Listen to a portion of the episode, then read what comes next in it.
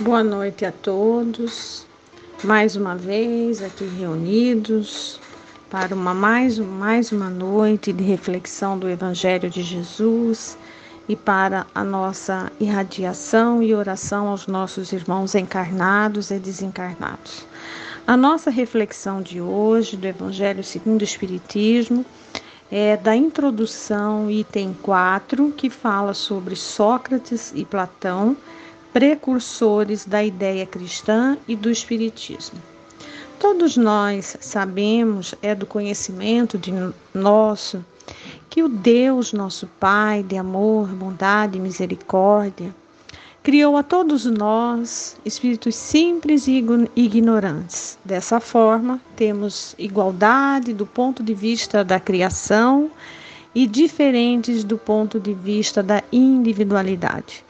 Porque a partir da nossa criação, quando saímos do estágio de instinto, adquirimos a nossa inteligência, vamos tendo a nossa individualidade e a possibilidade de usar o nosso livre-arbítrio e fazermos as nossas próprias escolhas.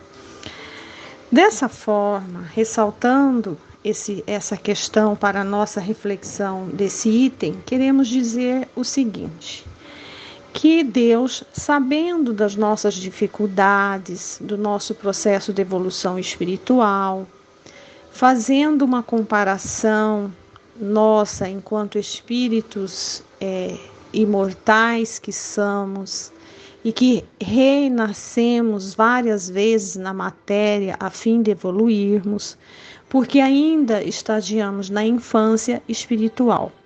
É como se nós estivéssemos ainda sendo crianças, nós sabemos que durante o nosso nascimento, até as nossas primeiras infâncias, nós vamos desenvolvendo as nossas aptidões, as nossas habilidades de acordo com o amadurecimento do nosso organismo.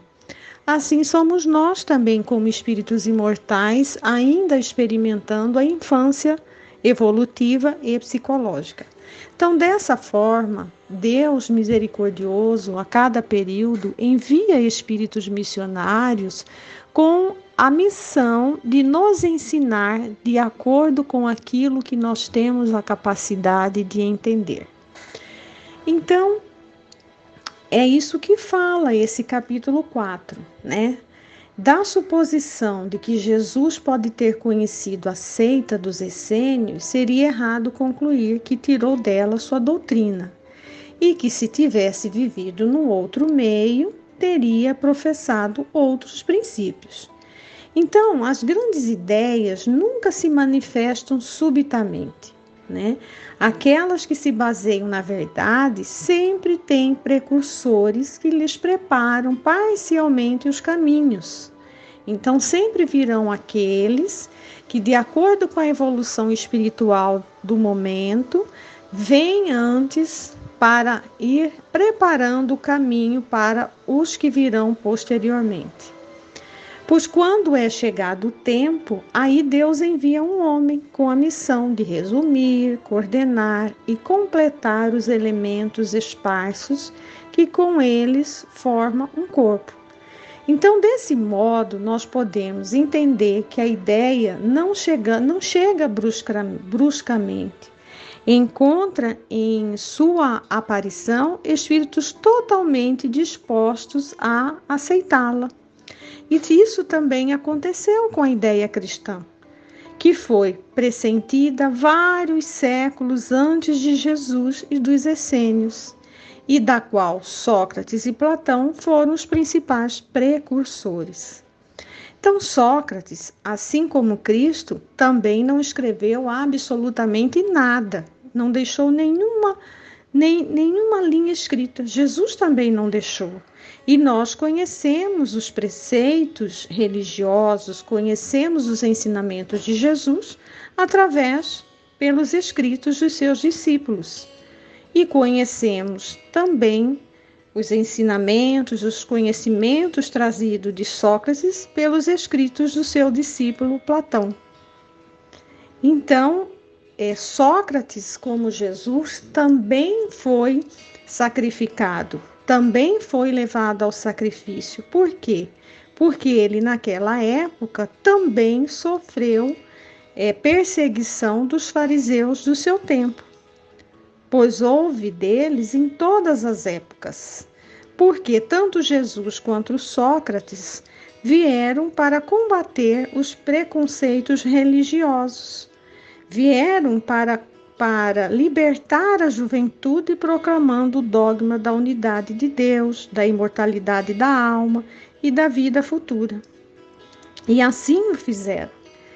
Então, nós podemos dizer que Sócrates não era pagão.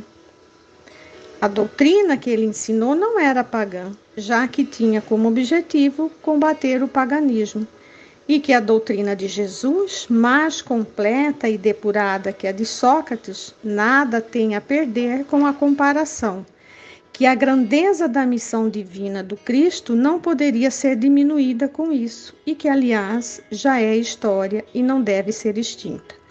Então, é chegado o tempo de encarar as coisas amplamente do alto e não mais sobre o ponto de vista mesquinho e estreito dos interesses das, cestas, das seitas castas. Além disso, estas citações provarão que, se Sócrates e Platão pressentiram a ideia cristã, também encontraram em sua doutrina os princípios fundamentais do Espiritismo.